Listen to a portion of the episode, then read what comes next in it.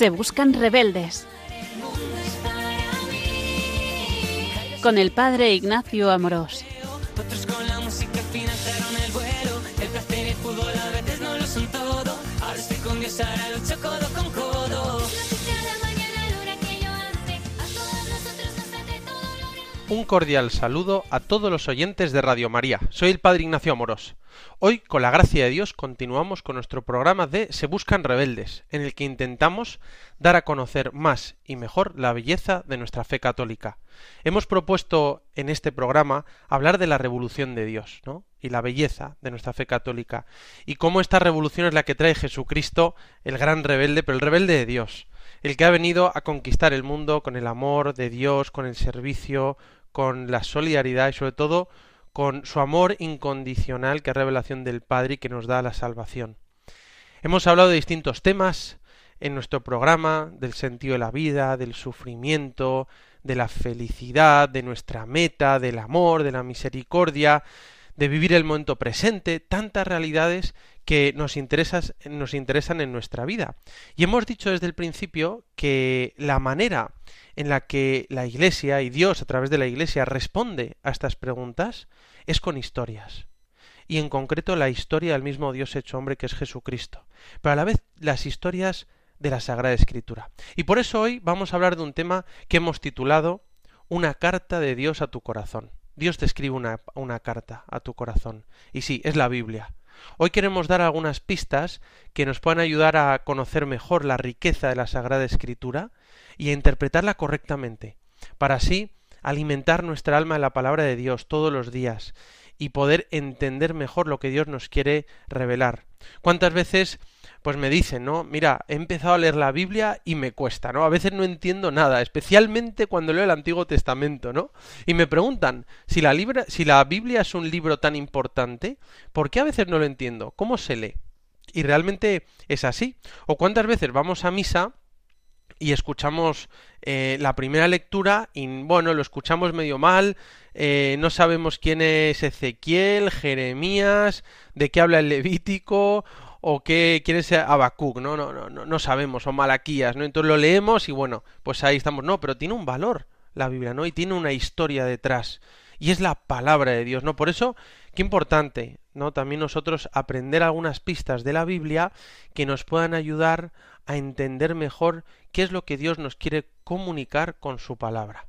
La Biblia es un libro extenso, y bastante extenso y a veces complicado, ¿no? La Biblia significa eh, librería, ¿no? Libritos, bibliotecas, un conjunto de libros y fue escrito a lo largo de miles de años por personas que vivieron en épocas muy diferentes a la nuestra. Y la Biblia, como dicen los estudiosos, no es un libro para niños, es decir, que contiene muchas historias muy fuertes que muestran la realidad de la miseria humana y a la vez, sobre todo, revelan la acción de Dios en la historia. Esto no quiere decir que no esté bien una Biblia adaptada para niños, ¿no? Por supuesto. Es más, creo que es muy importante introducir a, los niños en las historias de la Biblia desde pequeñitos, ¿no? Que conozcan las parábolas de Jesús, las historias de los patriarcas, de los profetas, los personajes más importantes del Antiguo y del Nuevo Testamento, para que se les vaya quedando la sabiduría de la Sagrada Escritura en su corazón. Por eso, muchas veces sin ayuda, es difícil entender con claridad lo que enseña. Y esto nos pasa muchas veces con otros libros, ¿no? Si por ejemplo uno que no ha estudiado medicina toma un libro de medicina, a mí me dicen que los más importantes, ¿no? Era el Farreras y el Harrelson, ¿no? Que, que hablan de la medicina general. Bueno, pues probablemente yo no entienda mucho porque no entiendo de términos médicos. O un libro de derecho. O, por ejemplo, uno que, libre, que va a leer un libro de economía. Empiezas a leer y dice, bueno, no entiendo los libros de los términos de economía. Por eso nosotros igual, cuando vamos a leer la Biblia, necesitamos saber cuál es el lenguaje bíblico y qué viene a contar este libro, porque así podremos entrar más en la sabiduría que viene a revelar, ¿no? Nosotros, que somos cristianos, muchas veces no conocemos la Biblia, ¿no? No la leemos porque no la entendemos, ¿no? La tenemos muchas veces ahí en la biblioteca del salón como simple decoración y como un poquito lleno de polvo, ¿no? Pero lo mismo nos pasaría, Como hemos dicho, al comenzar a leer un tratado de economía, de derecho, ingeniería, de medicina, que realmente no entenderíamos mucho si no nos introducimos eh, y aprendemos el lenguaje propio de, esta disciplina, o la que sea, ¿no? nosotros sí tenemos que aprender el lenguaje de la Biblia, el lenguaje de la revelación eh, y las ideas fundamentales que está detrás de todo lo que se narra. A mí por eso me gusta describir la Biblia como una carta de amor que Dios escribe a tu alma. Es un libro de fuego, porque tiene la capacidad de encender el corazón del que lo lee con espíritu abierto. Y a veces eso sucede cuando lees la Biblia, es como si al pasar por un versículo o un pasaje te entra tan dentro del alma que se te graba en el corazón y te llena de paz. ¿No? Tiene ese poder la Biblia. Es un libro que está vivo porque está inspirado y Dios te habla. Por eso es muy hermoso como dice en la carta a los hebreos, dice que es como una espada de doble filo, ¿no? Hebreos 4:12, que entra hasta el fondo del alma. ¿Y cuántas veces en nuestra vida ha sucedido esto, ¿no? Que vamos a leer la Biblia y Dios tiene una palabra para nosotros, ¿no? Yo recuerdo una madre familia, amiga mía del camino neocatecumenal, que tiene mucho amor por la palabra, y me decía, pues estaba pasando una situación difícil con, con un hijo y los nietos, y bueno, una situación complicada, y me dice, bueno, y, pero bueno, el Señor me va ayudando con su palabra, ¿no? Y todas las mañanas tiene algo que decirme, ¿no? Hablo de la escritura, medito, leo, contemplo y siempre hay una palabra, ¿no? que me hace ver la situación con visión sobrenatural y me da fuerza, ¿no? Y eso es lo que tiene la palabra de Dios para todos nosotros. Y por eso realmente tú y yo deberíamos de leer la palabra de Dios, la Biblia todos los días, por supuesto el evangelio, ¿no? Porque Dios tiene mucho que decirnos y aprender a leerlo y aprender a meditarla y a ver toda la sabiduría que tiene este libro sagrado, que es como fuego Cuentan ¿no? en la historia de, de Gandhi, la biografía de Gandhi, que cuando fue a estudiar a Inglaterra, tenía sus amigos cristianos, algunos cristianos, anglicanos, otros católicos, y en un momento eh, vino, le llegó a sus manos la Biblia. Y cuando empezó a leer la Biblia dijo, esto es una bomba atómica, esto es, esto es impresionante. Y sobre todo al leer el Sermón de la Montaña. Y bueno, y sus compañeros cristianos le dijeron, bueno, sí, sí, ya, bueno, ya lo sabemos, ¿no? Claro, estaban acostumbrados. En cambio, Gandhi fue para él una, una, revolución y decía, bueno, los cristianos tenéis una ventaja y es que contáis con este libro que es la Biblia, que es como una bomba atómica de, de amor, de Dios y de revelación, ¿no? Esto lo tenemos nosotros siempre eh, los cristianos, ¿no? Como un regalo que Dios nos ha dado. La Sagrada Escritura, la Biblia, como un libro de fuego, como un libro en el que realmente Dios sigue vivo y hablando a los hombres. Y Dios lo ha querido hacer así, porque también respeta nuestra libertad. Yo, para aprender a leer la Biblia, lo que primero te recomendaría, quizá, o a lo mejor ya lo sabes, ¿no? Pero repasar, a mí siempre me viene muy bien, es leer lo que dice el catecismo de la iglesia. Ahí al principio, casi al principio, en el punto 101, ya empieza a hablar de lo que es la Sagrada Escritura cómo Cristo es la, la, la, palabra del Padre y cómo se va poniendo por escrito.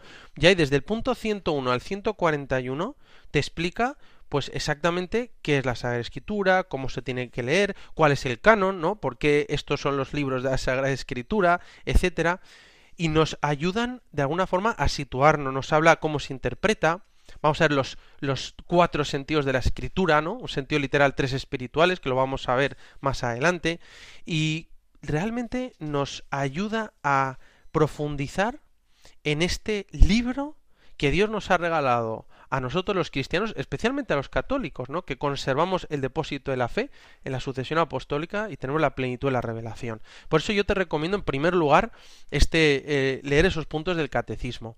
Y por otra parte, yo quiero recomendar un libro, que no, las que no cobro comisión ni nada, pero es un libro que yo creo es de los mejores para aprender a leer la Biblia. Y es el libro que se titula Comprender las Escrituras, curso completo para el estudio de la Biblia, de Scott Hahn, de la editorial MTF, ¿no? Es un libro grande, parece una enciclopedia, pero es precioso, lo bien escrito que está, eh, con esquemas, con citas del magisterio, del catecismo, y yendo a lo esencial. Es como que te hace un, un mapeo general de toda la historia de la Biblia. Bueno, ahí yo te digo dos referencias. Hay muchísimos libros más, ¿verdad? Y preciosos. Nosotros tenemos más documentos magisteriales, que quizá después cito alguno. Pero así para empezar, yo creo que esos dos libros nos pueden dar las pistas fundamentales, obviamente el catecismo, para, mm, para leer mejor, para entender y valorar la Sagrada Escritura, ¿no? Y realmente es impresionante la importancia y lo grande que es este libro de la Biblia, ¿no? La Biblia es el libro más editado y más leído de la historia. Es más, la Biblia es el libro más leído y editado de la historia de la humanidad y del mundo todos los años, todas las semanas, todos los meses, ¿no? Si viéramos los libros que son bestseller cada semana en el mundo, la Biblia supera a todos de manera abismal. Se puede decir que la Biblia es el libro más vendido, leído y editado cada semana, cada mes, cada año, desde que se empezó a imprimir libros, ¿no? Y cada semana sigue siendo el bestseller en el mundo y sigue aumentando el número de ventas. Por ejemplo, si se estima no, se estima que los libros más distribuidos y vendidos de la historia serían el libro rojo de Mao, con unos 900 millones de ejemplares, principalmente en China, aunque parece que solo una tercera parte fue comprada. Después estaría el Corán, con unos 800 millones. Después el libro de los testigos de Jehová, con unos 230 millones. Después el libro de Mormón, con unos 150 millones, ¿no? Y en general vemos que son libros religiosos. Pero oye, también aparecen libros como Don Quijote de la Mancha, con unos 500 millones de ejemplares vendidos, ¿no? La historia de dos ciudades de Dickens, con unos 200 millones, El Señor de los Anillos de Tolkien, con unos 150 millones, Harry Potter, con unos 140 millones, o El Principito, también con más de 100 millones de ejemplares vendidos, ¿no? En fin, estos serían los libros más vendidos de la historia. Pues por encima de todo ellos aparece la Biblia. Y algunos estudiosos, eh, bueno, estiman que se ha vendido y distribuido entre 5.000 y 6.000 ejemplares de la Biblia en todo el mundo en la historia. Y si viéramos de verdad la lista de bestsellers cada año, cada mes, cada semana, la Biblia sería el bestseller todas las semanas, todos los meses y todos los años, con tanta diferencia sobre los demás que se ha sacado de la lista, ¿no? Ya se da por supuesto. Lo que es evidente es la importancia que tiene este libro en el mundo y en la historia. La Biblia contiene una sabiduría que realmente viene de Dios, ¿no? Por eso es un libro que está inspirado y realmente nos refleja cómo Dios se revela al mundo y cómo nos viene a responder a los grandes interrogantes, ¿no? Hace tiempo hablaba con un amigo, estaba en España, un hombre muy inteligente, exitoso, y bueno, no tiene mucha fe y me preguntaba acerca de algunos interrogantes del ser humano que no tenía respuesta. Y entonces me dice, bueno, pero no me contestarás con la Biblia. Y le dije, bueno, eh, a ver, la Biblia es el libro más editado, leído, más influyente de la historia. Obviamente te voy a citar la Biblia, ¿no? Y es más, lo único que manifestaría es una gran ignorancia, no saber al menos lo que transmite la Biblia. ¿no? Otra cosa es que estés de acuerdo, ¿no? Pero la Biblia es un libro de fuego, es un libro que transforma el mundo. Y muchas personas a lo largo de la historia transformaron su vida, simplemente por leer la Biblia o escucharla. San Antonio Abad deja todo lo que tiene ahí en Egipto al escuchar de pasada el Evangelio del joven rico. Y deja todo, era un joven con mucho dinero que había heredado a sus padres, tenía a su hermana, la deja con unas personas piadosas y se va al desierto y luego es una personalidad espiritual, bueno, que, que influye en toda la iglesia, incluso dicen que, que apoyó y sostuvo ¿no? a San Atanasio, el gran pilar ¿no? de, por el que tenemos el, uno de los que tenemos el credo niceno constantinopolitano. Pero bueno, luego también San Agustín se convierte a leer a San Pablo, ¿no? Después de decir toma y lee, toma y lee, lee a San Pablo y se convierte. San Francisco así se, se decide a vivir la pobreza extrema al leer el Evangelio y vive con radicalidad el Evangelio. San Ignacio Loyola, ¿verdad? Conoces la historia.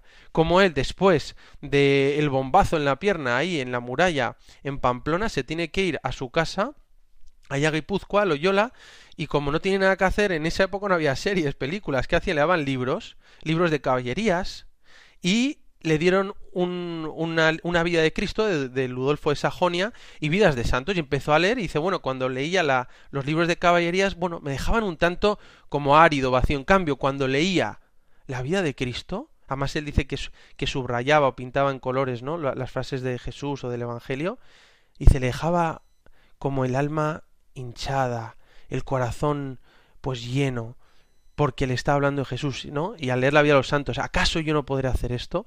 Bueno, San Ignacio Loyola se convierte a leer. Es fundamentalmente la vida de Jesús.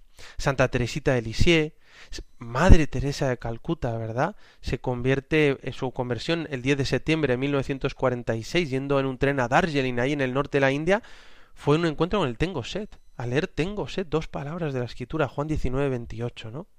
Pero eso no sucedió en el pasado, sino que sigue sucediendo hoy ahora, aquí, tantas personas que se han convertido por empezar a leer la Biblia.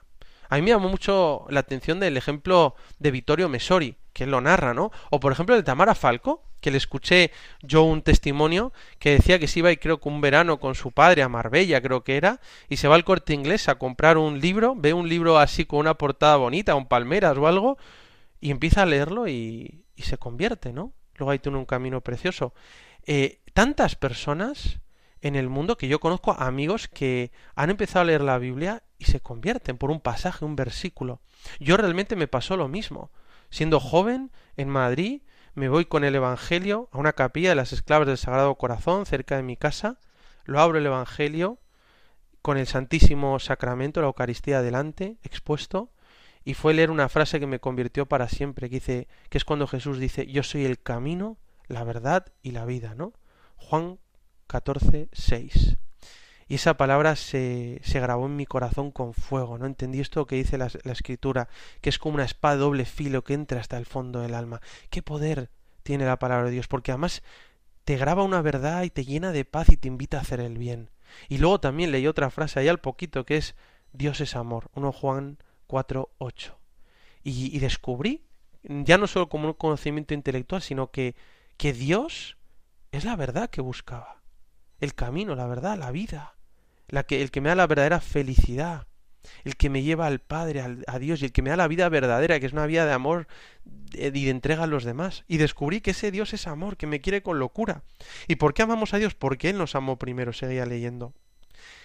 Y realmente descubrí esta verdad esencial del cristianismo, que Dios no es un Dios vigilante y justiciero, sino que es un Dios que es todo amor y misericordia, un Padre lleno de amor y conocí a Jesús, que me hizo el hombre más feliz del mundo, ¿no? Pero tantas personas, tengo amigos conocidos que han ido a algún retiro y dicen, mira, yo leí esta frase del Evangelio y me transformó. Por eso quiero, qué bonito que tú y yo podamos recordar el valor de la, de, la, Sagrada Biblia y poder leerla. Todos los días Dios tiene una palabra. Y no solo esa vez que uno se convirtió, sino que tantas veces Dios nos habla a través de su Sagrada Escritura. El otro día me decía, recordaba, ¿no? Un compañero mío del seminario, que era de China, que me decía que en un momento difícil, cuando se estaban yendo muchos de la iglesia o del seminario, y quedaban dos, y me decía que se miraba con otro seminarista y no sabían qué hacer. Y entonces leyeron, abrieron la Sagrada Escritura y vieron ese episodio después del discurso del pan de vida, que se iban todos. Y Jesús le dice, vosotros también os vais a ir. Y entonces cuando, cuando Pedro le dice, no, solo tú tienes, Señor, ¿a dónde vamos a ir? Solo tú tienes palabras de vida eterna. En plan, no entiendo nada, me supera, pero sé que tú, Jesús, eres la verdad, que tú tienes palabras de vida eterna, ¿no? Y, y le dio una paz tremenda para seguir su vocación y ahora sacerdote. Esta es la vida de tantas personas. Dios te habla con la Biblia. O hace tiempo un joven me decía que se había convertido en un retiro, eh, que se había acercado mucho a Jesús, pero llevaba una, temporada bastante eh, separadito, rezando poco, y entonces se fue en la moto, fue a, una capilla al lado de su casa, se puso ante Jesús y dijo, bueno Jesús, aquí estoy, ¿no? Y justo había un magnífica de estos libritos de la liturgia ahí cerca, y leyó un salmo que dice, espera en Dios que volverás a alabarlo. Y dice, es que entendí que Dios me hablaba con paz y bueno, tranquilo, ten la seguridad que volverás, pon de tu parte, ¿no? Bueno, Dios está con nosotros. Y no solo eso, sino que nos habla. Y se nos hace presente especialmente en el pan y en la palabra. Y por eso se nos invita a leer la Biblia todos los días, especialmente cuando se actualiza en, las, en la liturgia. En la liturgia. Por eso, Benedicto XVI, en Verbum Domini, escribió que la palabra de Dios es performativa, es decir, que cambia y afecta la realidad. No es solo una palabra que se lee y ya está, sino que produce un efecto, un cambio en quien lee. No, en Verbum Domini, número 53, dice, cuando se educa al pueblo de Dios a descubrir el carácter performativo de la palabra de Dios en la liturgia, se le ayuda también a percibir el actuar de Dios en la historia de la salvación y en la vida personal de cada miembro. Es decir, que sí, que la Biblia te cambia y te cambia el corazón y tiene ese carácter performativo. ¿Y qué es lo que hace de la Biblia un libro único? Pues obviamente que está inspirada.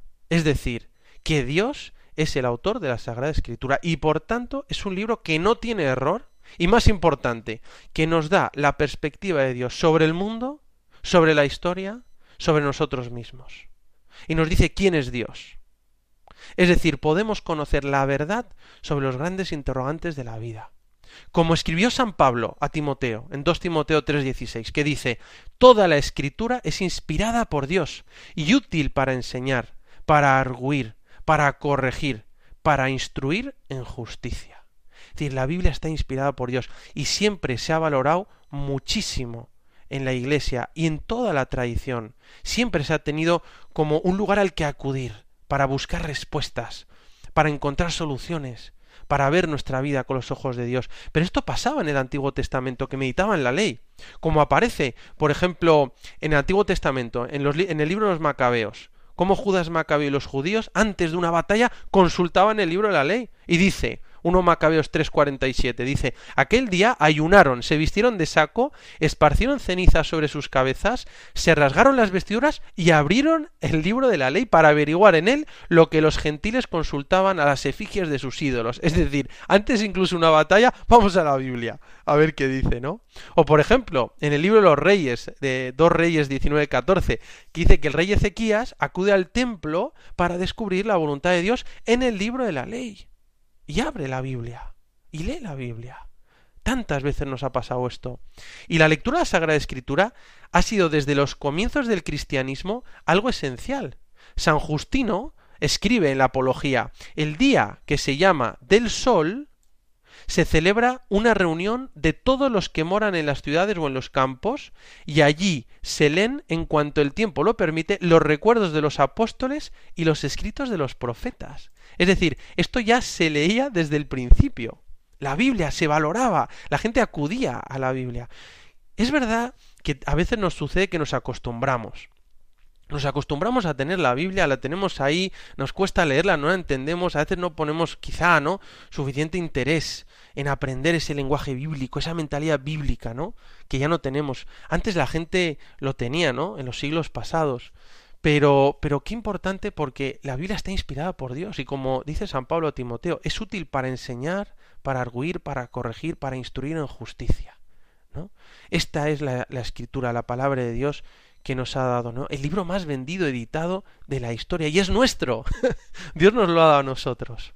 Hay que tener en cuenta que la Biblia tiene 73 libros, ¿no? 73 libros, pero todos ellos forman una unidad porque todos esos libros están inspirados por Dios y por lo tanto toda la Biblia, con todos sus libros y géneros literarios, tiene una unidad y narra una historia. Es decir, si lees un solo libro independiente o un solo pasaje, es como si ves solamente cinco minutos de una película, ¿no? Que no podrás entender la historia completa en su conjunto. Es decir, ahora que están de moda las series, ¿no? Muchas veces eh, nosotros, eh, por ejemplo, si vamos a misa, escuchamos un pasaje del Evangelio, a veces un trocito del Antiguo Testamento, vamos leyendo trozos, conocimientos particulares, pero no sabemos muy bien de qué va la historia. En el fondo es como si vas a ver una serie y un día vas a casa unos amigos, te invitan a cenar y a lo mejor vais a ver una serie y te sientas y están viendo una serie y están en la temporada 8, capítulo 3. Y entonces, claro, tú te sientas y dices, bueno, no entiendo nada. Y luego a lo mejor te ponen eh, temporada 3, capítulo 5. Y claro, dices, bueno, no, no sé de qué va esto, no, no sé la historia, no sé la trama, no, no entiendo de qué va la historia, porque no, no, no me han contado de cuál es como el drama general de esta historia, por qué me encuentro en este momento, ¿no? Pues muchas veces hacemos esto con la Biblia, leemos el, el episodio 8 de la temporada 1 y luego saltamos a, a la temporada 10, episodio 2, y claro, no vemos esa unidad, pero tiene una unidad esta historia. Y la unidad la da el plan de salvación de Dios. Es decir, la, Biblia te viene a contar la historia de amor de Dios con los hombres. La historia de un Dios que es amor, que crea el mundo por amor, para que seamos felices, crea al ser humano a imagen y semejanza. Nos cuenta en el Génesis que el mundo no viene de, como un producto aleatorio, sino que tiene un principio. ¿No? Eh, es creado de, la nada, ex nihilo, como luego aparecerá en Macabeos. Y nos cuenta esa historia preciosa de la creación del mundo en siete días. Que en el fondo lo que nos viene a decir, hoy no vamos a hablar del Génesis, ¿no? Pero cómo Dios crea el primer día el tiempo, el segundo día el espacio, el tercer día la vida. El cuarto día, los que gobiernan el tiempo, ¿no? Astros, luna, sol, el astro mayor, el astro menor. El quinto día, los que gobiernan el espacio, y habla de los peces y las aves, y el sexto día los que gobiernan la vida, y como la cúspide el ser humano, que es creado y dijo Dios que era muy bueno que es creado de imagen y semejanza. Y el séptimo día descansó. Y lo que nos viene a decir es, séptimo día significa hace una alianza de amor. Es decir, esto es una historia de amor. Dios hace una alianza de amor con los hombres. Y la historia, la Biblia, lo que viene es a contar esta, esta historia de amor de Dios. Y cómo luego pues estropea todo, ¿verdad? Por el pecado original, Génesis 3, la caída de los dos primeros padres, y nos va narrando luego cómo Dios intenta arreglarlo, Abraham, los patriarcas, Moisés, los jueces, los reyes, los profetas, hasta que, después de ir renovando esa alianza, se realiza la nueva y definitiva alianza de amor con Jesucristo que ya nadie puede romper, esperando la alianza eterna en el cielo, ¿no? En las bodas del Cordero. Es una historia de amor. Dios crea el mundo por amor, se estropea y busca una forma de arreglarlo para hacernos felices y llevarnos al cielo. Esta es la historia. Y entre medias hay tantas pequeñas historias, tanta riqueza, tanta sabiduría. Este es el ejemplo. Por tanto, qué importante saber de qué va la historia y no ir simplemente al episodio 8 de la temporada 5, sino ver que es toda una maravillosa historia y tiene una unidad. La unidad la da Dios, el plan de salvación de Dios a través de las alianzas de Dios con los hombres, ¿no? Y por eso, dicho también así, así lo afirma también el catecismo, ¿no? La Biblia contiene la palabra de Dios, ¿no? Pero la palabra de Dios no se reduce a la Biblia, ¿no? La palabra de Dios es, en sentido propio, el verbo, el verbo eterno, pero no la palabra de Dios en expresión humana, ¿no? Si, lo son la ley y los profetas, ¿no? Sobre todo en el Antiguo Testamento. Pero con Jesucristo, esa palabra de Dios, por la que la creación existe, se encarna, se hace hombre. Y por lo tanto Jesucristo unifica todo lo anterior, ¿no? Pero digamos que podríamos tener, cuando hablamos de la palabra de Dios, está el verbo eterno, que es la palabra, el logos, está también que Dios habla con su palabra en la creación del mundo, nosotros sabemos por la propia escritura que por analogía, ¿no? Dice el libro de sabiduría y dice San Pablo en la carta a los romanos, podamos llegar a Dios, ¿no? A través de la naturaleza, Dios habla a través de su palabra, es la palabra no humana, pero luego, ya en la historia de salvación, tenemos la palabra de Dios puesta por escrito en expresión humana, que empieza con, con la alianza, la ley, la Torá, el Pentateuco, ¿no? Los profetas, que se llaman Nebim, los escritos sapienciales, incluidos los salmos eh, y, los libros de sabiduría, que se llama Ketubim, por eso muchas veces el Antiguo Testamento lo llamaban la Tanakh, ¿no? Torah, Nevin, Ketuvim, Tanakh. Pero bueno. Y luego ya es Jesucristo, que es la misma palabra de Dios hecha carne. Y su palabra es la palabra de Dios, es la palabra divina. Y luego los apóstoles, los escritos de los apóstoles, hechos de los apóstoles, es en escritos paulinos, cartas eh, católicas y hasta el Apocalipsis. Y luego la iglesia sigue transmitiendo la palabra de Dios la palabra de Dios eterna que también con un lenguaje humano. Y recibe ese depósito la Iglesia. El que recibe la palabra de Dios en la tradición y en la Sagrada Escritura, ¿no? Por tanto, es decir, la Biblia tiene una unidad y revela la palabra de Dios. Y es la palabra de Dios puesta por escrito. Y tiene esas dos partes, el Antiguo Testamento y el Nuevo Testamento, ¿no? Esta es la maravilla que Dios nos ha dejado con la Biblia, la historia de amor de Dios con los hombres en torno a la alianza. Y por eso es importante recordar la importancia del Nuevo Testamento, que es el centro de la Biblia, ¿no? El canon del canon, porque narra la vida y las enseñanzas de Jesús, del mismo Dios hecho hombre, ¿no? Pero también del Antiguo Testamento, porque el Antiguo Testamento es muy importante, va prefigurando a Jesús y va narrando toda esa preparación para que podamos entender a Jesús. De alguna manera, el misterio de Jesús, del Dios hecho hombre, del amor de Dios, es tan grande que Dios nos tiene que ir preparando dos mil años con bueno, con eligiendo un pueblo, preparándole desde Abraham que sale de Urno, ahí por el Tigris y el Éufrates hasta la tierra prometida, va a Egipto, vuelve, bueno, toda esta historia que sabemos, Moisés, los jueces, los, los reyes, los profetas, va preparando para poder entender un poco la grandeza del misterio de Jesucristo. Por eso debemos amar y valorar el Antiguo Testamento, ¿no? Benedicto XVI, en su discurso famoso en Ratisbona, dice ¿no? que, que, de alguna manera es como el encuentro entre el Dávar y el Logos. ¿no? ¿Por qué Dios se revela en ese momento de la historia? ¿Por qué se encarna? Porque ya hay un desarrollo del Dávar, que es la revelación hebrea, te estoy parafraseando, ¿no? el Dávar hebreo que se va eh, desarrollando a través de la historia de salvación del pueblo de Israel, hasta las promesas mesiánicas y el desarrollo del logos, sobre todo en la filosofía helénica en Grecia, sobre todo de Sócrates, Platón, Aristóteles, y va desarrollándose hasta que encuentran también el uno, el absoluto, la física, la metafísica, un logos, una razón, y es como el encuentro entre el Dávar y el logos que es Jesucristo. La plenitud del logos, el logos hecho carne, ¿verdad? Como dice eh, Juan en su prólogo, y es la revelación máxima del Dávar. En cualquier caso, debemos valorar nosotros el Nuevo Testamento y el Antiguo Testamento, ¿no?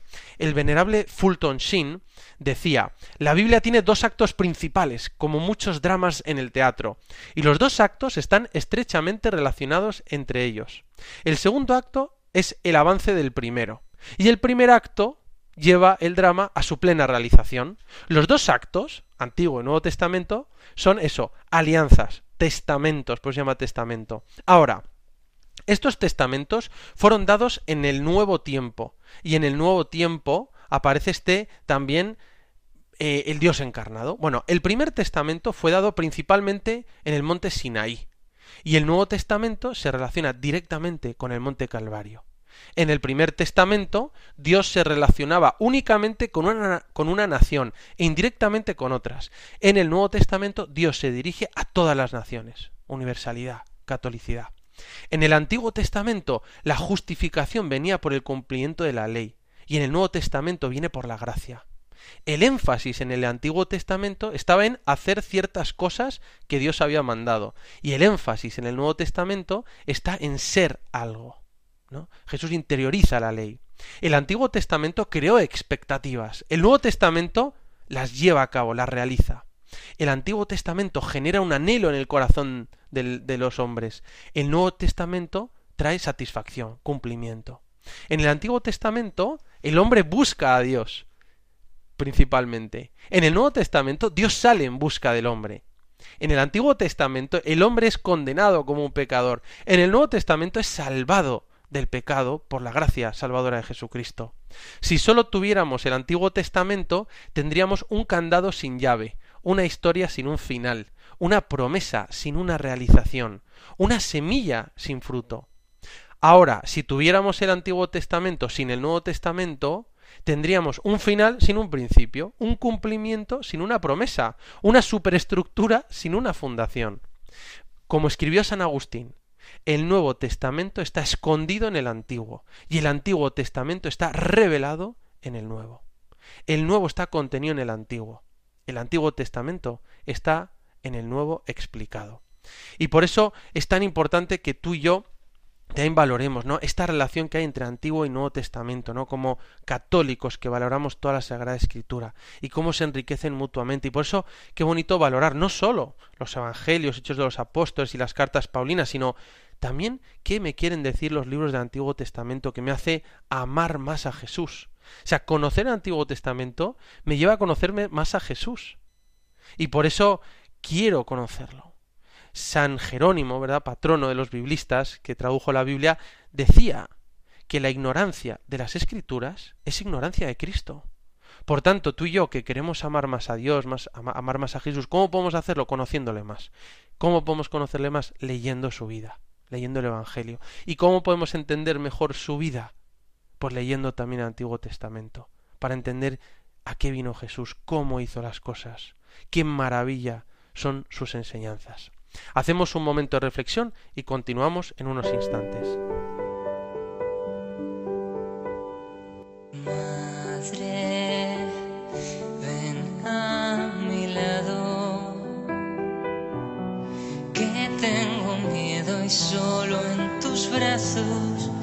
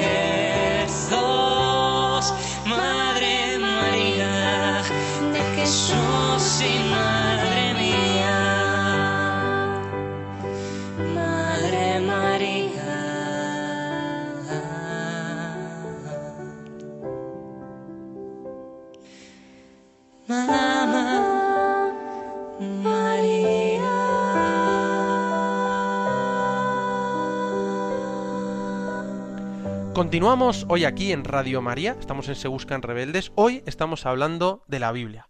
Hemos titulado este programa eh, Una carta que Dios escribe a tu alma, ¿no? Dios te escribe una carta al corazón y esa carta es la Sagrada Escritura. Y quizá hoy llenarnos de deseos de leer la Biblia, de valorarla, de quizá intentar formarnos para entender mejor lo que nos quiere transmitir la Sagrada Escritura. Hemos estado hablando de cómo la Biblia, ¿verdad?, es el libro más leído, más editado, más distribuido de la historia con tanta diferencia, que ha influido en la vida de tantas personas, que ha cambiado porque es performativa la vida de tantos santos y de muchas personas hoy en día, quizá, ¿verdad?, la tuya y la mía. Y hemos hablado de cómo tiene una unidad la Biblia porque está inspirada y viene a contar una historia una historia de salvación, una historia de amor entre Dios y los hombres.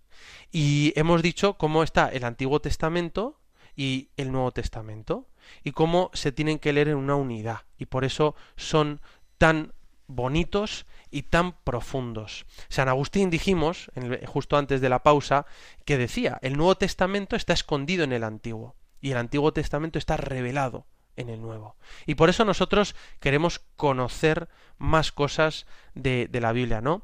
El Antiguo Testamento está compuesto por 46 libros y el Nuevo Testamento por 27 libros. Estos son los libros que nosotros tenemos como canónicos en la lista de la Iglesia Católica, ¿verdad? Que como bien sabemos, aunque tenemos cartas, ¿no? Desde las cartas pascuales de San Atanasio, eh, tenemos también eh, definido en Trento y de los 46 escritos del Antiguo Testamento, eh, porque algunos dicen 45 si se cuentan Jeremías y Lamentaciones como uno solo.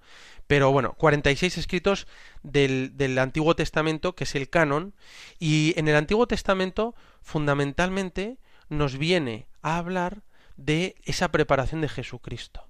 Y nosotros lo aceptamos no como en la herejía del marcionismo, ¿verdad? Que digamos echaba a un lado, rechazaba vigorosamente y prescindía del Antiguo Testamento, como si estuviera caduco, ¿no? No, no, nosotros queremos leerlo porque es la historia. En el fondo es como si tú te enamoras de una persona y obviamente lo importante es esa persona y conocerla, pero si quieres conocerle más, pues te puede contar su historia, su familia, de dónde viene, su país, etcétera, ¿no? Pues eso te ayuda a conocerla y a mejor y quizá entender ciertas cosas de su vida. Pues nosotros lo importante es Jesucristo, nos hemos enamorado de Jesús, es el centro de nuestra vida, es nuestro Dios, nuestro Salvador, fascinante Jesús, que Él esconde la plenitud de la divinidad, pero queremos conocer su historia, la historia de su vida. Jesús no, no es un superhéroe que cae del cielo como si nada, no, Jesús es totalmente naturaleza humana.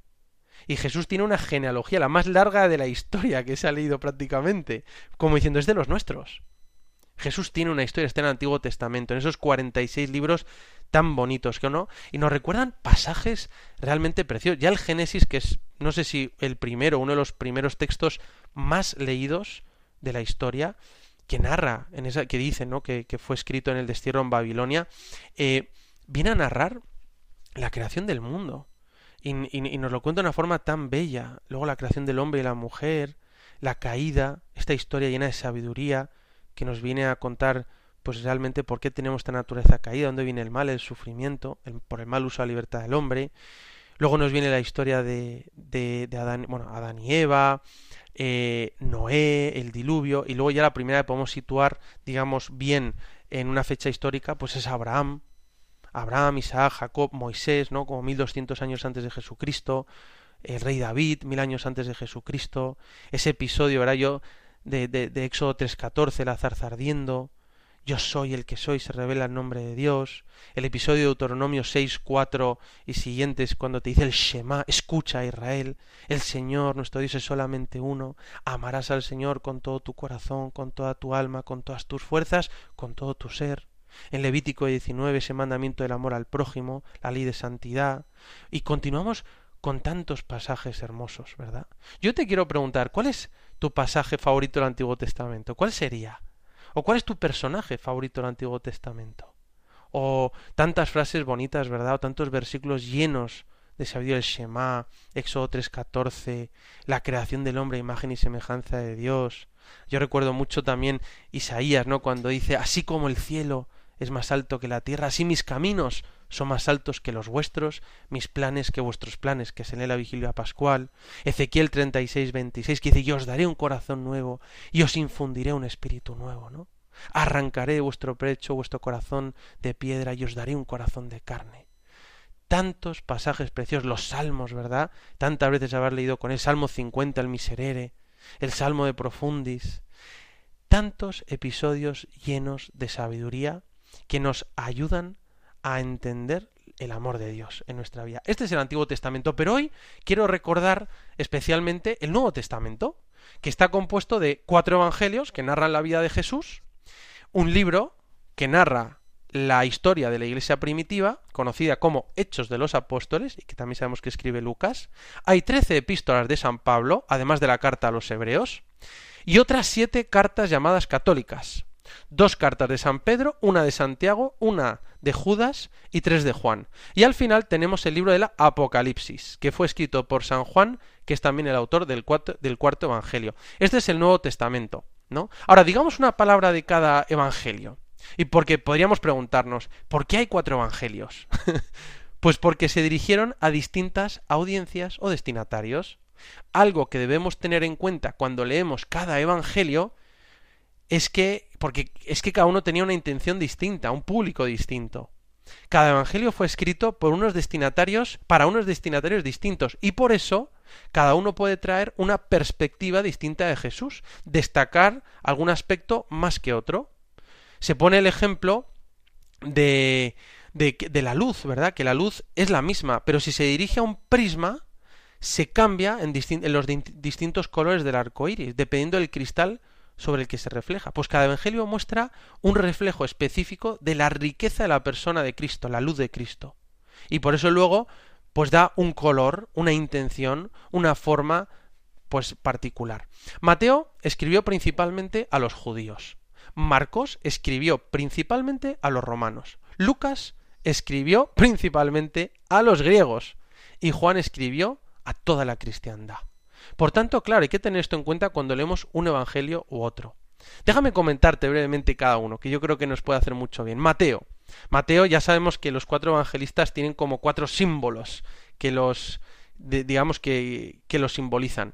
Mateo es el hombre ángel, porque insiste en la humanidad de Jesús, y su evangelio comienza con la lista de antepasados de Jesús, como bien sabe la genealogía de Cristo. Escribe a los judíos y por eso su interés está en mostrar que Jesús es el Mesías anunciado en las Escrituras y por eso cita mucho la Biblia, más de, más de 50 veces tiene alusiones a la Biblia, porque en el fondo le quiere eh, mostrar a los judíos que este Mesías anunciado en la escritura es Cristo, que viene a llevar a plenitud la escritura. Y por eso dice en Mateo, porque yo no he venido a abolir la ley, he, he venido a llevarla a plenitud sino a cumplimiento. Por tanto, vemos que Mateo escribe a los judíos. Y claro, cuando leemos a Mateo, debemos entender esto, para entender cómo está presentando a Jesús. Marcos es el león, porque su evangelio comienza con la predicación del Bautista en el desierto, donde había animales salvajes, y se relaciona su evangelio con Pedro. Marcos es como el testamento del pescador, de Pedro. Incluso Pedro llama a Marcos su hijo, ¿no? Obviamente está refiriendo a su hijo espiritual, pues le tenía muy cerca. Algunos piensan que Marcos fue recogiendo la predicación de Pedro, especialmente en su juicio con Nerón, en Roma, ¿no? Antes de ser martirizado. Y ahí estaba Marcos, ¿no? Escribiendo todo. Dicen que era también el traductor y estaba transcribiendo todo, ¿no? La mano que transcribe es la de Marcos, pero la voz que habla en el Evangelio, en el segundo Evangelio, es claramente la de Pedro. Marcos escribe a los gentiles, a los romanos. Por eso presenta la salvación universal y tiene menos citas bíblicas que a lo mejor no eran tan necesarios, no entendían tan bien los romanos y los gentiles. Y su intención es presentar a Jesús como el Hijo de Dios y Señor del mundo, ¿no? Como así se hablaba un romano, que viene a conquistar el corazón de los hombres.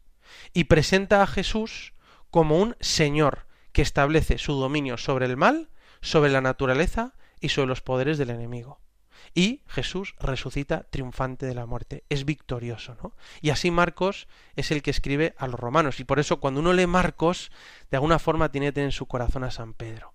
Y hay cosas que, que, que entonces entiendes al leer Marcos, lo lees con un cariño especial. Bueno, el tercer evangelio es el evangelio de Lucas, que se ha simbolizado mediante un buey o un toro, porque su evangelio comienza con la visión de Zacarías en el templo, donde se sacrificaban animales, como bueyes, terneros y ovejas. Bueno, Lucas es el médico e historiador. Escribe a los griegos, a aquellos que vienen de la formación helénica, y dicen que es el que mejor escrito está en el griego más bello, más hermoso, y lo hace como con mucho cuidado, estudiando las cosas. Y por eso tiene esas citas pues de historia, ¿no? César Augusto, cita de Pilato, en este tiempo concreto de la historia, y va estudiando cada aspecto en concreto. Y recoge gran parte del testamento de San Pablo. Y por eso, de alguna manera, nosotros cuando leemos a Lucas estamos también teniendo el corazón a San Pablo, ¿no? Lucas acompaña, ¿verdad? Sabemos en Hechos de los Apóstoles a San Pablo en muchísimos de sus viajes. Incluso en, la, en algún momento que San Pablo está en cautividad, encarcelado, dice, bueno, aquí está conmigo Lucas, el médico, el querido médico, ¿no?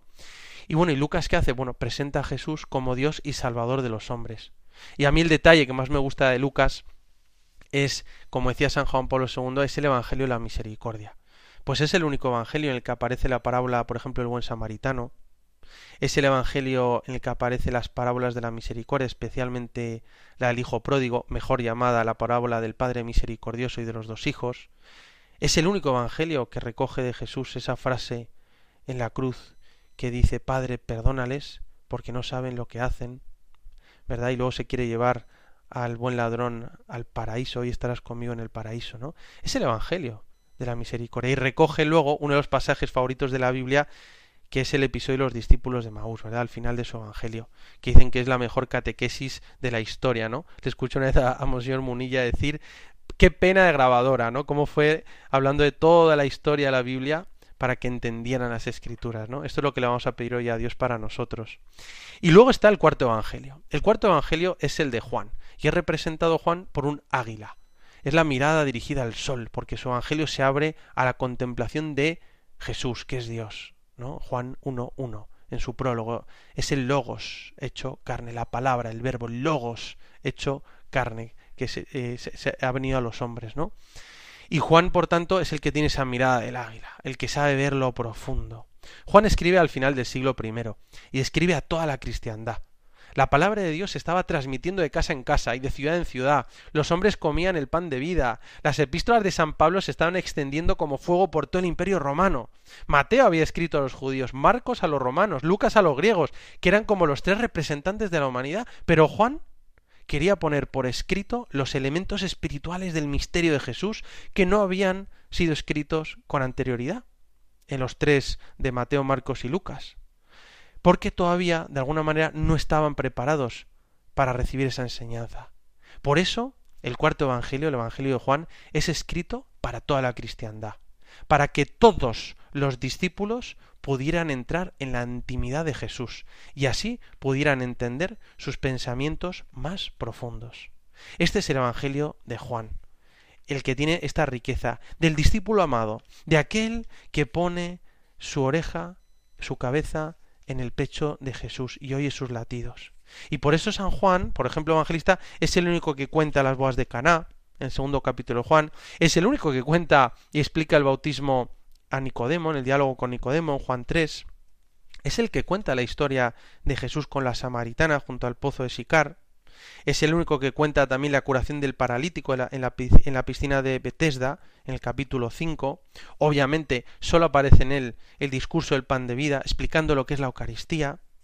¿Verdad? Luego vemos cómo habla, y es el único que cuenta con detalle, el episodio de, fiesta, de la fiesta de las tiendas, como en el capítulo 7 y 8 nos narra este episodio donde Jesús dice, si alguno tiene sed que venga a mí y beba, y que yo soy la luz del mundo. Este es el episodio de la fiesta de las tiendas. Además es muy bonito porque este episodio, claro, nosotros leemos y decimos, bueno, Jesús dice, el que, que venga, el que tenga sed que venga a mí y beba o yo soy la luz del mundo. Pero claro, no sabemos que la fiesta de las tiendas era una fiesta judía en el que iban cientos de miles de judíos de todas partes de la diáspora. Era como una JMJ de los judíos, todo el mundo ahí en Jerusalén. Venían a recordar todas esas fiestas de los antepasados, de que habían vagado por el desierto, en el que Dios les había dado eh, maná del cielo, agua de la roca, y cómo habían sido nómadas, no peregrinos. Entonces se ponían en tiendas, etcétera, y había dos elementos sagrados, el agua y la luz. Iban todos al templo que estaba lleno de gente, subían, ¿no? con unas copas de oro desde la desde la fuente, desde, desde el pozo de Siloé y subían agua y lo tiraban en la piscina del templo como el signo de, del espíritu de Yahvé. Y entonces, después de ocho días de fiesta, con el símbolo del agua, el símbolo de la luz, todo lleno de gente en Jerusalén, de judíos, Jesús se pone en medio y grita, el que tenga sed, que venga a mí y beba el que crea en mí. Como dice la escritura, de sus entrañas manarán ríos de agua viva. Y se estaba refiriendo al Espíritu. Claro, la gente viendo el agua, todo el mundo, Jesús en centro, se está identificando con Dios. Y luego todo se iluminaba, que era como el fuego del, del Espíritu, la presencia de Dios, y, Jesús, todo, me imagino, todo apagó el templo de Jerusalén, todo lleno de judíos, se pone en medio y dice, yo soy la luz del mundo, el Yahvé, el ego y mí, yo soy la luz del mundo. Claro, obviamente los judíos dicen, hay que matarle, ¿quién es? No le reconocieron. Esto solo lo cuenta Juan. O por ejemplo, en el capítulo 9, por la curación del ciego de nacimiento y la enseñanza que tiene. El capítulo 10, el buen pastor, que tanto conocemos. En el 11, la resurrección de Lázaro. En el 12, la unción de Betania y la entrada de Jesús en Jerusalén. Y luego fíjate que Juan no narra la Eucaristía. Tomad y comed todos de él porque esto es mi cuerpo. Esto está en los sinópticos y en, y en, y en Pablo. Pero no narra. En cambio, es el que cuenta todo el diálogo la última cena. Capítulo 13, 14, 15, 16 y 17. Cinco capítulos en el que Jesús, después del lavatorio de los pies, empieza a darles ese discurso de despedida. Y empieza a hablarles del Espíritu Santo, del Padre, la oración sacerdotal. Y luego ya tiene la pasión. Y es el único en el que nos cuenta dos cosas en la pasión. La entrega de la madre al discípulo amado. He ahí a tu madre. Mujer, he ahí a tu hijo. Y el que nos dice, tengo sed. Solo aparece en Juan. Por eso realmente encontramos pues algunos episodios que realmente son únicos. Y luego al final está esa aparición de Jesús junto al Tiberiades en Juan 21, ¿no? Dicen que es un anexo. Pero este es el Evangelio de Juan. Esta es la Sagrada Escritura. Nosotros contamos con esta riqueza, con esta riqueza de la Biblia, de los Evangelios. Yo te invito a que te animes a leer la Biblia, a leer más el Evangelio, pero a leerlo con amor, invocando al Espíritu Santo, pidiéndole que te ilumine para leer la escritura con el mismo espíritu con el que se escribió. Y es entonces cuando Dios te va iluminando, siempre leído en la tradición de la Iglesia, y te va inspirando, y te va cambiando. Como hemos dicho, la palabra de Dios es performativa. Vamos a pedirle a la Santísima Virgen María, ella que estuvo siempre a la escucha de la palabra, ella que conocía muy bien la escritura, ¿verdad? Lo sabemos porque como buena judía rezaba con los salmos, lo sabemos porque cuando canta el Magnificat, su canción, la canción de la Virgen, es prácticamente pues muy parecida al cántico de Ana en el libro de Samuel, ¿no? María conocía la palabra y eso le ayudó a entender mejor a su hijo. Vamos a pedirle a María, ella que reciba la palabra de Dios encarnada a Jesús, que nos ayude a amar la Sagrada Escritura y a leerla en la tradición de la Iglesia, para así alimentar nuestra alma y nuestra oración, poder conocer más a Jesús y amarle más y mejor. Me despido con la bendición de Dios Todopoderoso, Padre, Hijo y Espíritu Santo, descienda sobre vosotros. Alabado sea Jesucristo. Si quieres volver a oír este programa o enviárselo a un amigo, lo puedes encontrar en los podcasts de Radio María Se buscan rebeldes en www.radiomaria.es. Y si quieres ponerte en contacto con nosotros, nos puedes escribir directamente a la dirección de correo electrónico. Se buscan rebeldes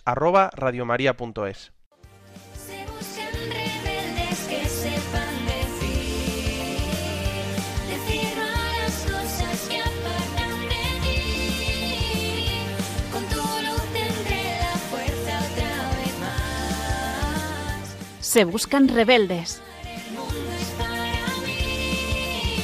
Con el padre Ignacio Amorós.